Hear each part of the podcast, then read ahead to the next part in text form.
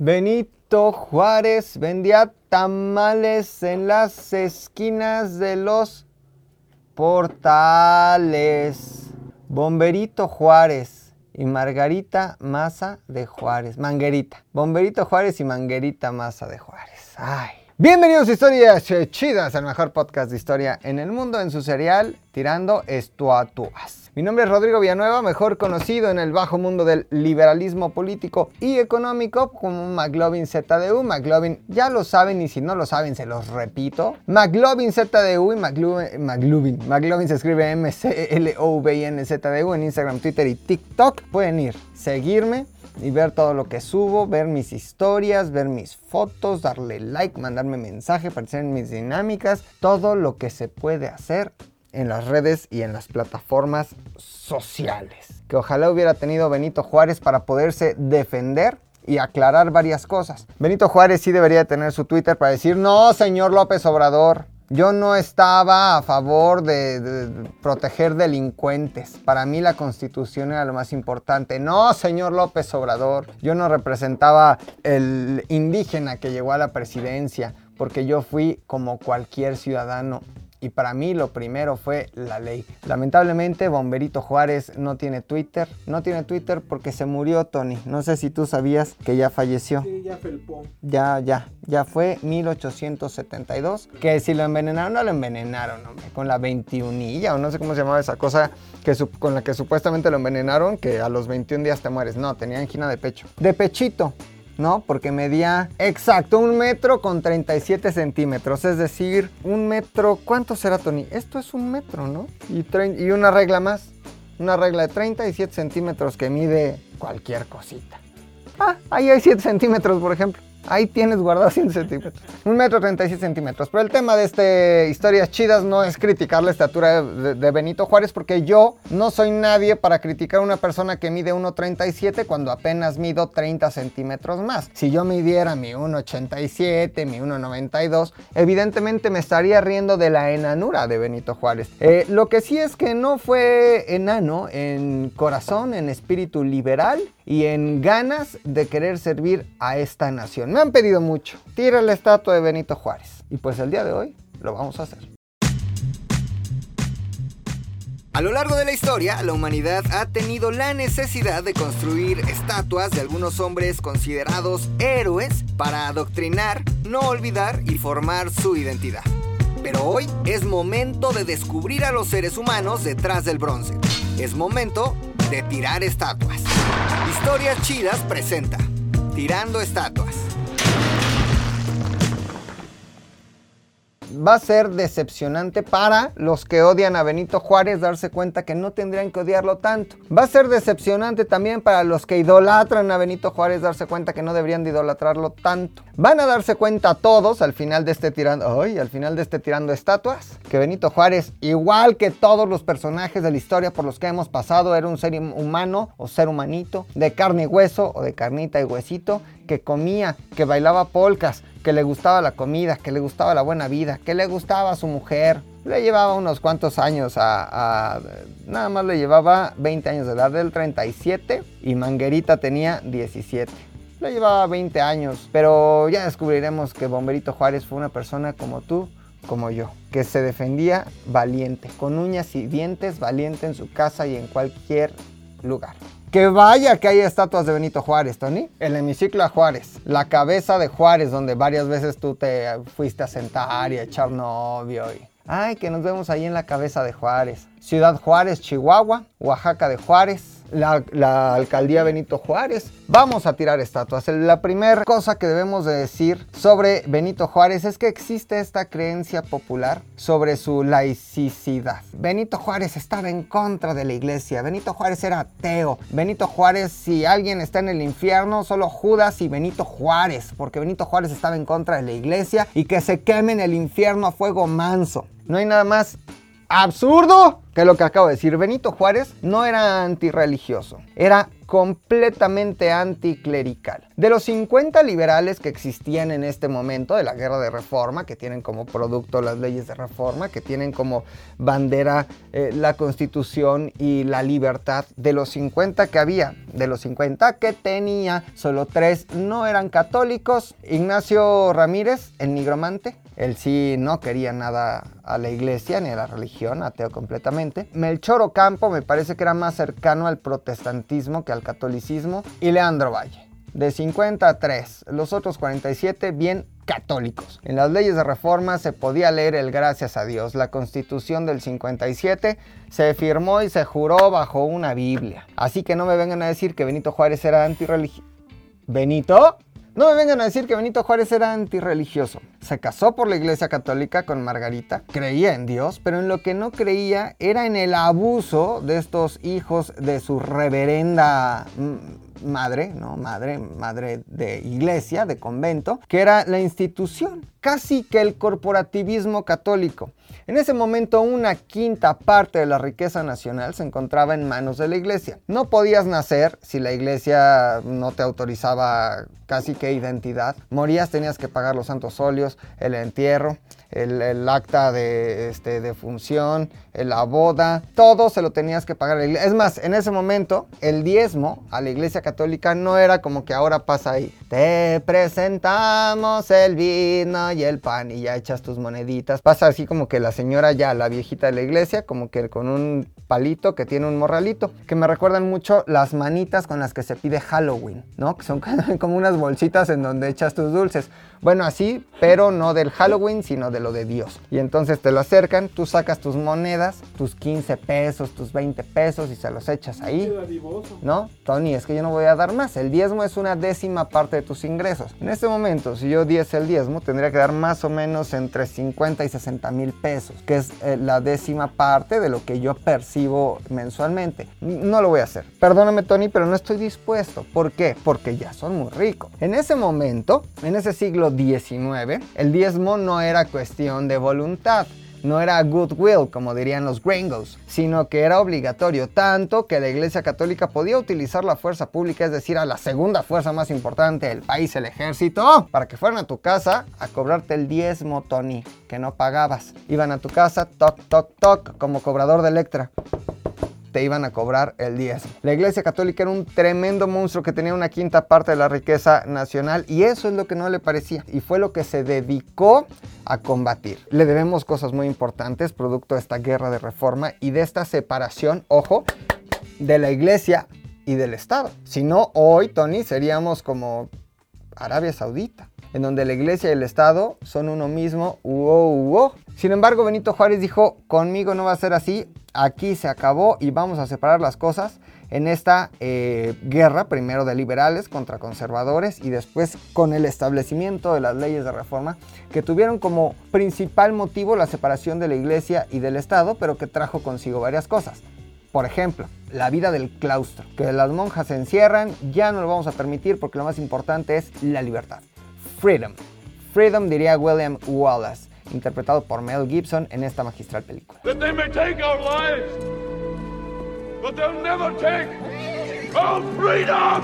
Algo muy importante y muy interesante, el matrimonio civil. Antes de Benito Juárez, el único matrimonio válido era el de la ley de Dios, pero no el de la ley del hombre. Y a partir de Benito Juárez, el matrimonio por el civil y la instauración del registro civil fue básico. Entonces también aquellos que odian a Benito Juárez y que fue un vendepatria, así que eh, no, tuvo cosas muy buenas Benito Juárez. Vamos a hablar un poco de Benito Juárez. Ya saben que nació en San Pablo Guelatao, en Oaxaca. Era por lo tanto Tony un indígena qué? Ah, zapoteco. Zapoteco, exactamente. ¿Qué día nació Antonio? A ver, a ver, a ver, a ver, sin teléfono.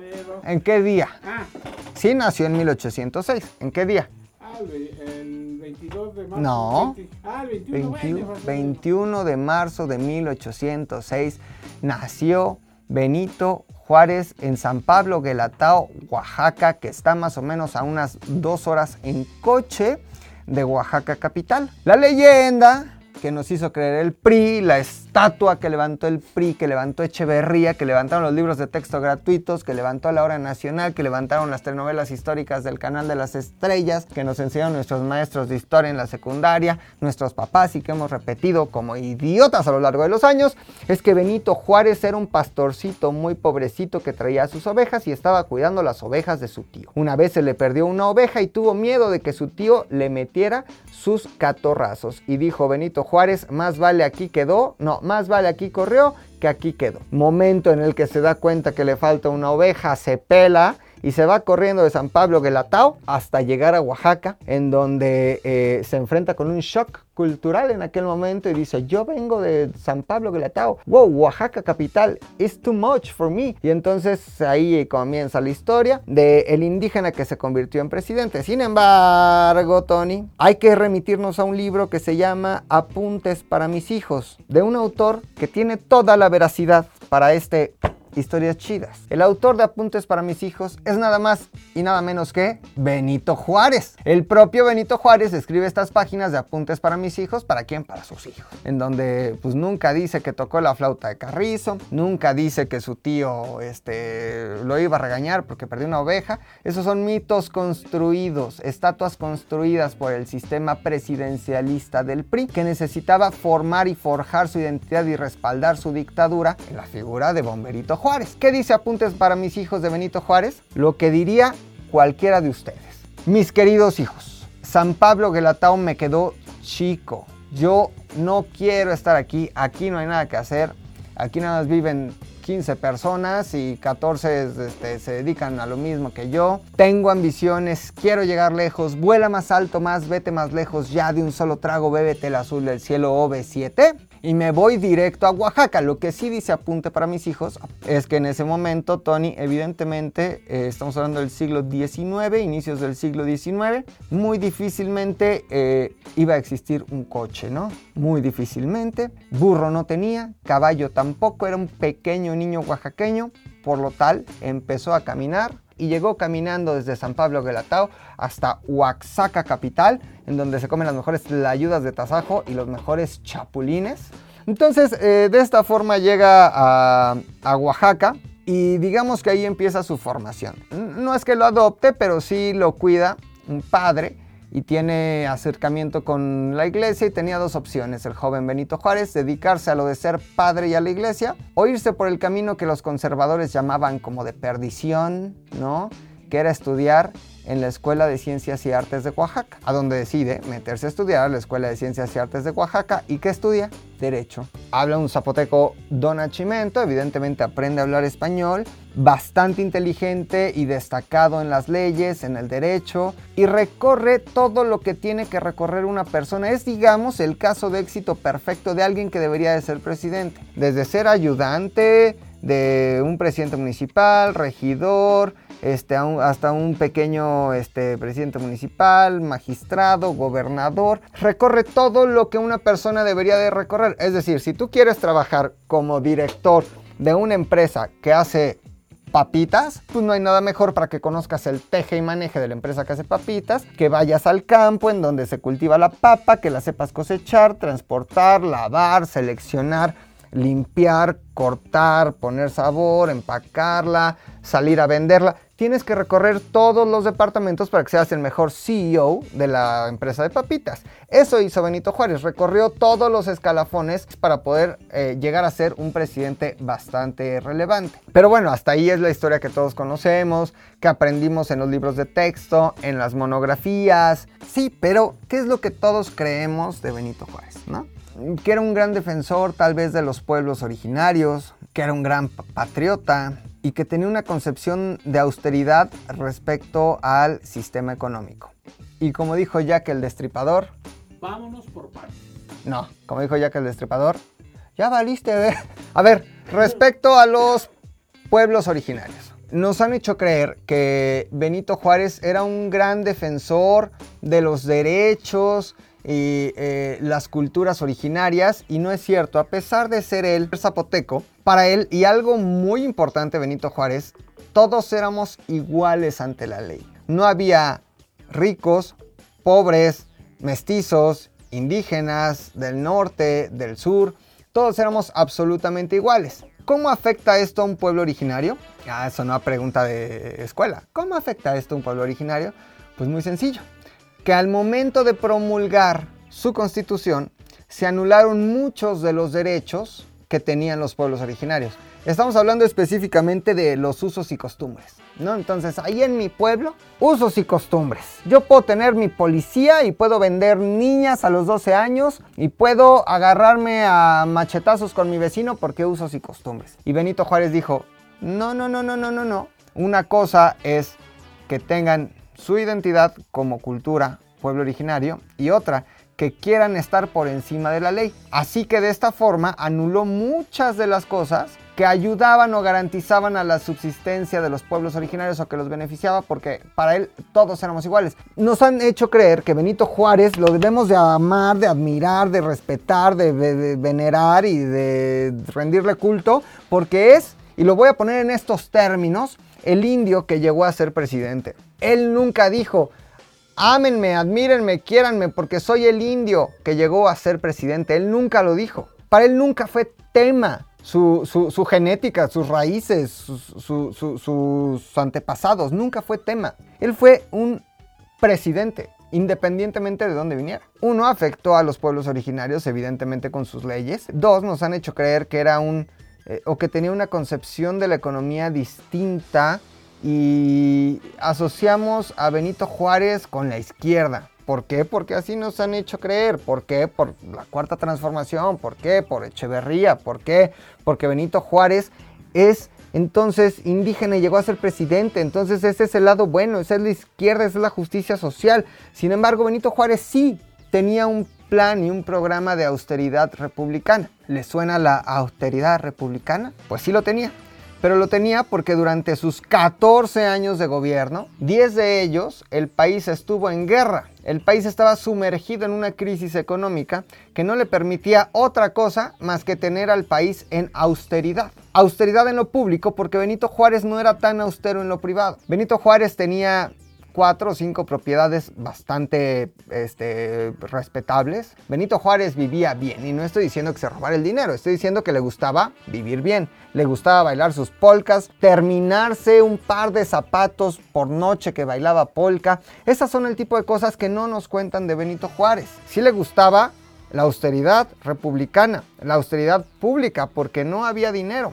porque estuvo y mantuvo el gobierno durante 14 años de guerra, a los que por cierto, años, ¿no? Que también se los adjudicó a huevo. Es decir, cuando su gobierno iba a terminar, había guerra. Y él dijo, está la intervención francesa, perdón, pero yo tengo que seguir siendo presidente por mis polainas. Pero eso no es democrático, me vale lo que sea democrático, no, ni siquiera me relijo, porque reelegirme implicaría llamar al voto popular. No me relijo, extiendo mi mandato por mi voluntad. No necesariamente llegó a ser un dictador. Debemos entender que extendió su presidencia porque el país así lo requería en ese momento. Sin embargo, no puso la democracia. No era un demócrata, no puso la democracia sobre todo lo demás. En muchos países que aún estando en guerra han sucedido elecciones. Sin embargo, él dijo, no, yo voy a seguir siendo presidente hasta que esto acabe. Muy, muy, muy respetable, pero medio pasándose por el arco del triunfo de las instituciones. A Benito Juárez le hubiera valido 3 kilos de carnitas, los derechos humanos, el INE, el IFE o como le quieran llamar. Porque era su ley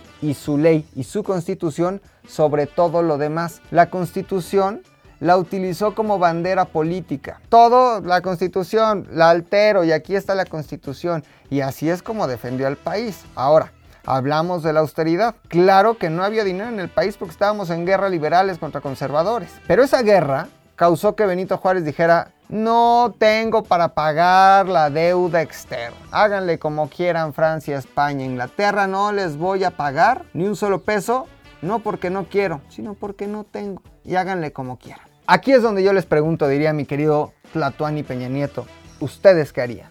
Si ustedes regresamos otra vez al ejemplo de Electra, no tienen ni en qué caerse muertos, los acaban de correr, su novia los dejó, este, ya empeñaron hasta la bisutería, no tienen nada. Y llegan los de Electra, señor Antonio Guerrero, nos debe 2.500 pesos de lo de la motocicleta itálica. No tengo para pagar, ¿qué hago? Saco dinero, lo invento, lo imprimo, ¿qué hago? Lo mismo hizo Benito Juárez. Sin embargo, esa decisión, a una escala muchísimo más grande, provocó las intervenciones extranjeras. Y con el tiempo, pues esa segunda intervención que se vio reflejada en el gobierno de Maximiliano, a quien por cierto Benito Juárez nunca vio hasta el día de su fusilamiento. Benito conoció a Maximiliano cuando ya era Maximiliano con alas. Está el mito también de que Benito Juárez le perdonó la vida a Maximiliano porque los dos eran masones, no es cierto. Maximiliano fue fusilado en el Cerro de las Campanas, existe evidencia, existen testimonios, existe el cuerpo, existió Mejía, Miramón, que ni modo que dijeran, ah, no, sí, a mí sí fusílenme. Y aquí al actor de Maximiliano también fusílenlo. ¿Cómo se iban a dejar fusilar sabiendo que a Maximiliano no lo iban a fusilar? ¿Me entienden? Maximiliano no escapó, ni Benito Juárez le perdonó la vida por ser masón al igual que él.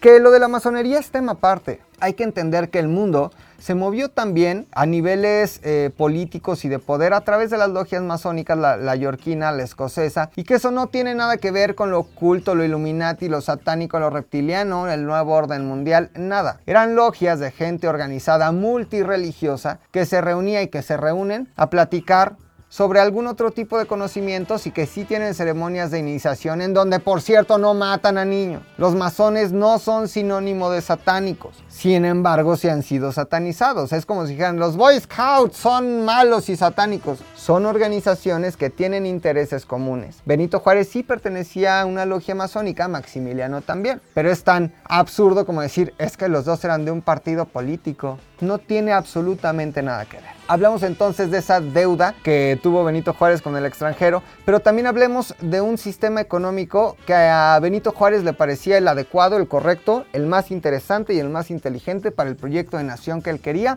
Y era, y ustedes estarán pensando, el socialismo. No, todavía no estaba en auge, todavía no sucedía ni siquiera la revolución de 1917 en Rusia. Entonces, ¿cuál era como que el trueque, no, tampoco. Que de ayudas a los viejitos y a los ninis y a las madres solteras y, que vaya Martí Batres y que diga que esa no es López Obrador.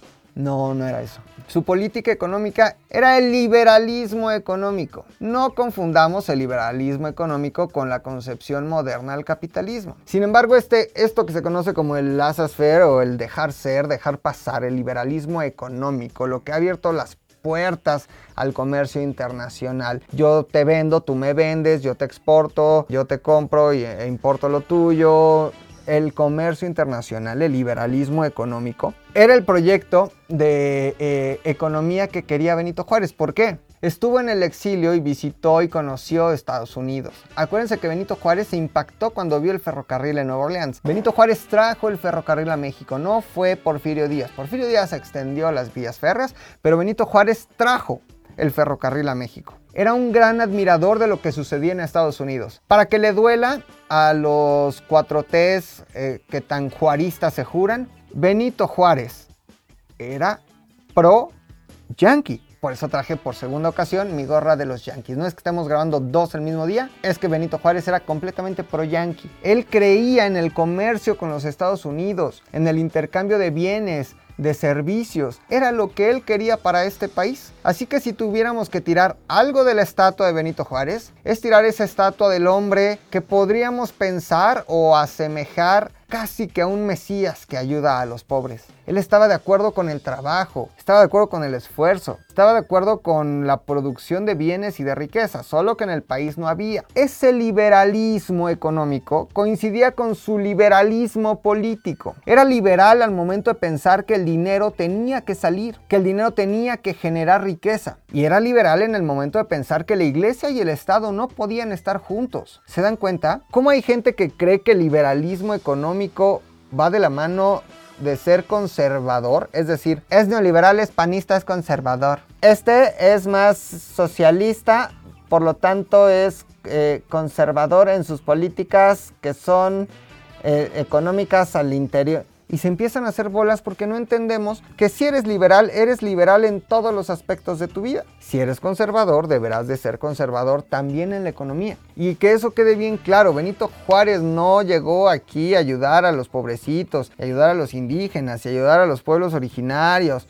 y a decir, miren, yo cuidaba borreguitos y hacía barbacoa con ellos. No, Benito Juárez quería un país distinto.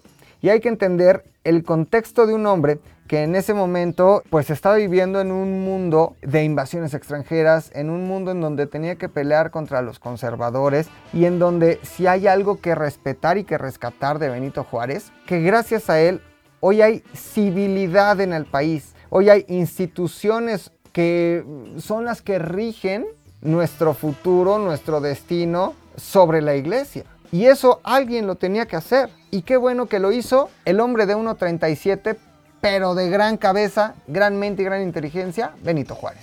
Ahora, que si Benito quería vender el país, que si no, que si casi un Santana, que si vende patrias. Todo este debate existente alrededor del famosísimo tratado MacLean Ocampo, Melchor Ocampo, el de la epístola de Melchor Ocampo, que decía que las mujeres tenían que ser siervas de sus hombres, que por cierto ya no se usa, pero que hasta hace poco se repetía sin cesar en el registro civil. El Tratado de McLean Ocampo, que evidentemente eh, fue llevado a cabo entre Robert Milligan McLean, que era el embajador de los Estados Unidos en México, y Melchor Ocampo, quienes negociaron este tratado con la esperanza de que el dinero y reconocimiento al gobierno de Juárez impulsara el éxito del Partido Liberal. ¿Qué quería Benito Juárez con el Tratado de McLean Ocampo? El reconocimiento de los Estados Unidos a su gobierno. Si él dejaba pasar a los norteamericanos, mejor dicho, estadounidenses a nuestro país, y generaba algún tipo de acuerdo, inmediatamente Estados Unidos iba a reconocer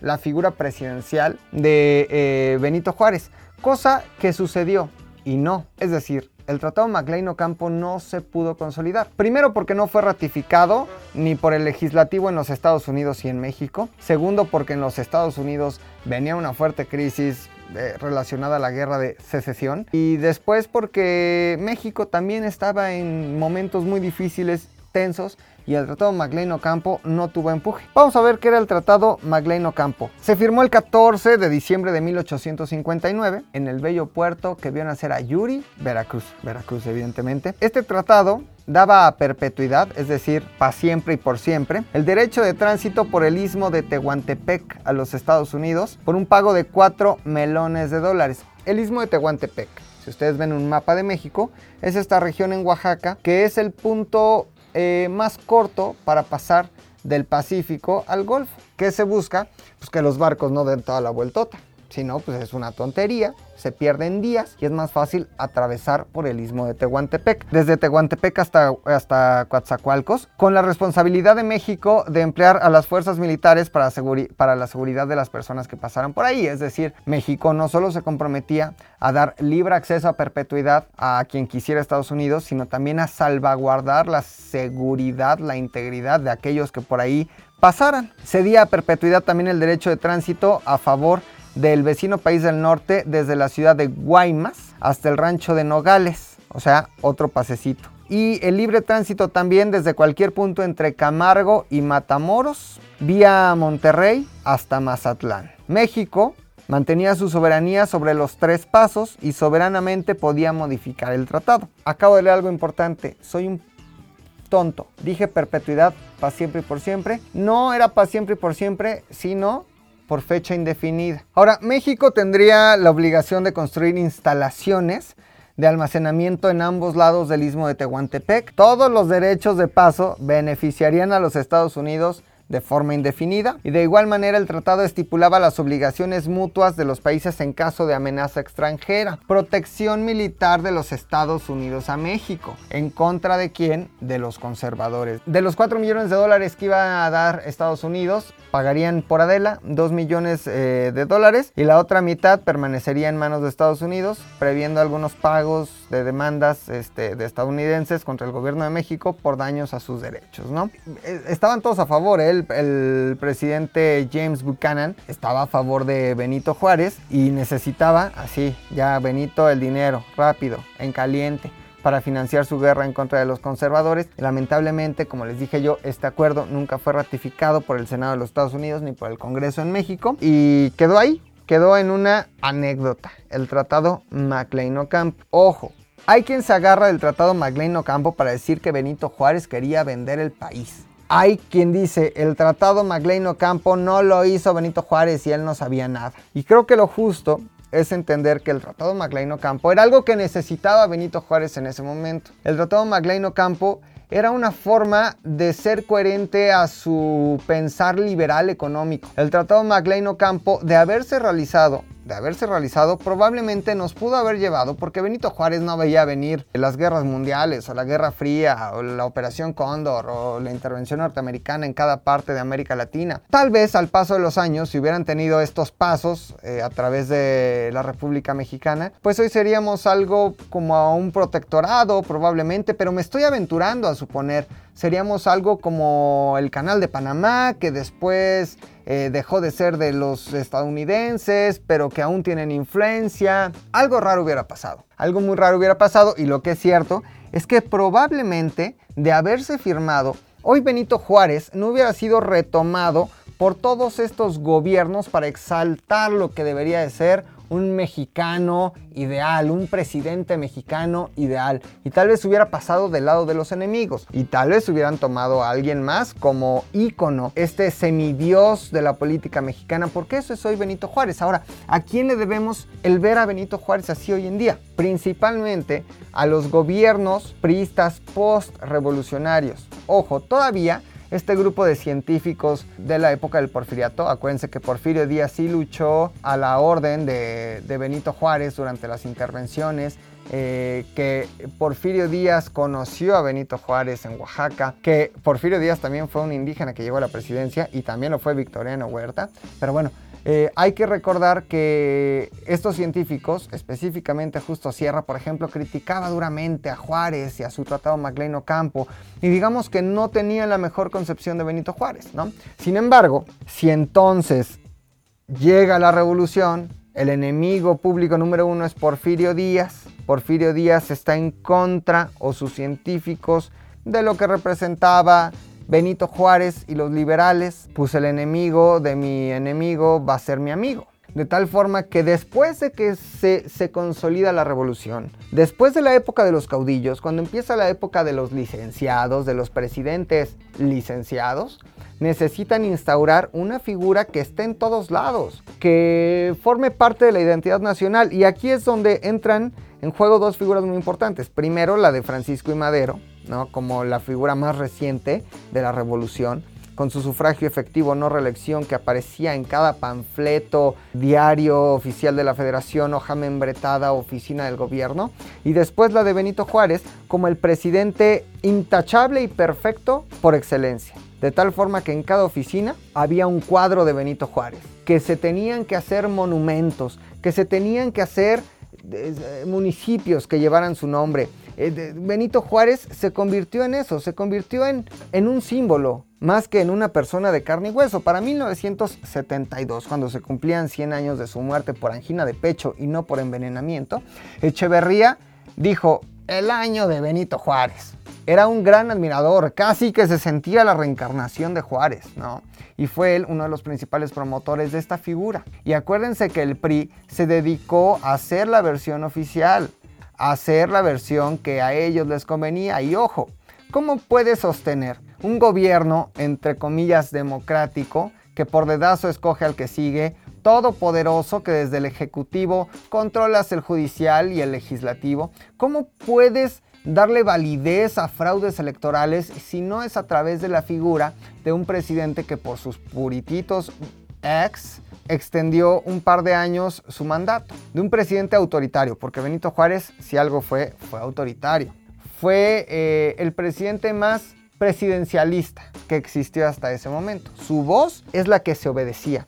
No había equilibrio de poderes, sin embargo, eso funcionó en aquel momento para expulsar a los franceses, para que saliera corriendo Carlota, para fusilar a Maximiliano y para que decidieran no volverse a meter en este país. Entonces el PRI necesitaba sostener su forma de gobierno en la figura de alguien y nadie mejor que Benito Juárez. De tal forma que yo se, los he repetido hasta el cansancio, libros de texto gratuitos, este, monumentos, la hora nacional, series, telenovelas y poner a Benito Juárez en cualquier lugar en donde fuera posible. Por cierto, un Benito Juárez bastante refinado. El Benito Juárez real, y esto yo nada tiene que ver con tirar la estatua, o tal vez sí, porque estaríamos tirando la estatua de alguien que no se parece mucho a Benito Juárez, pero es un Benito Juárez mucho más europeizado. Esta foto famosa de eh, Pelegrín Clavé es un Benito muy refinado, es como el Benito que mejoró del de 500 al de 20, ¿no? O sea, el Benito del de 500 ya es un Benito neta así, este, influencer, de gran nivel, ¿no? De 5 estrellas. Y el Benito Juárez original lo tenemos que imaginar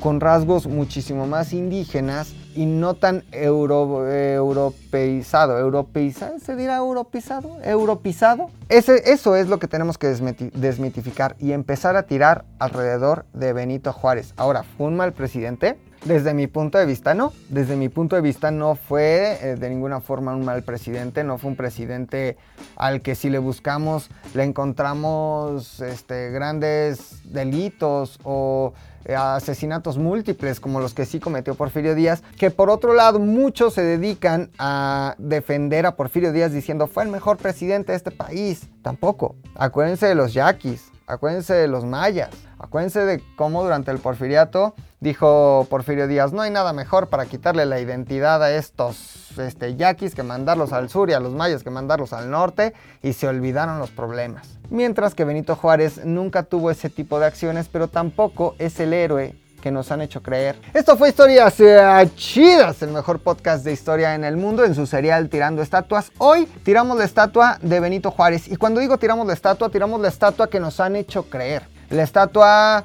del Benito Juárez intachable y perfecto. Sin embargo, cabe resaltar que no me fui del otro lado de la balanza, que Benito Juárez no tiene tampoco tantos oscuros sobre los claros, que Benito Juárez tampoco es el peor presidente y el antirreligioso. Ya vimos que no, no fue antirreligioso, fue anticlerical, liberal en sus políticas económicas, igualdad ante la ley por todos, ante todos, y eso sin importar eh, terminar con la identidad o eh, usos y costumbres de pueblos indígenas. Ya vimos que no quiso vender al país, sin embargo, considero que el Tratado MacLean Ocampo no era la mejor decisión, pero él necesitaba el respaldo de los Estados Unidos sobre los conservadores. Ese es Benito Juárez. No fue el austero republicano del que tanto nos hablan, sino una persona de carne y hueso. Yo soy McLovin ZDU, síganme en todas mis redes sociales, Instagram, Twitter y TikTok, McLovin ZDU. McLovin se escribe M-C-L-O-V-I-N ZDU. Ahí me pueden seguir, me pueden escribir, me pueden reaccionar, me pueden dejar sus mensajes también. La siguiente semana el Dalai Lama y después Juan Pablo II. Se va a poner bueno, Tony, se va a poner bueno. Esto fue Historias Chidas, los quiero mucho, cuídense mucho, abrácense, tomen dos litros de agua. Volten hoy, la tarea de hoy, díganle a sus mamacitas y a sus papacitos, si todavía los tienen vivos, que los aman. Y si ya están muertos, cierren los ojos, acuérdense de ellos y díganles, papacito, mamacita, te amo. Nos vemos y nos escuchamos la próxima semana. ¡Adiós! Historias Chidas presenta Tirando Estatuas.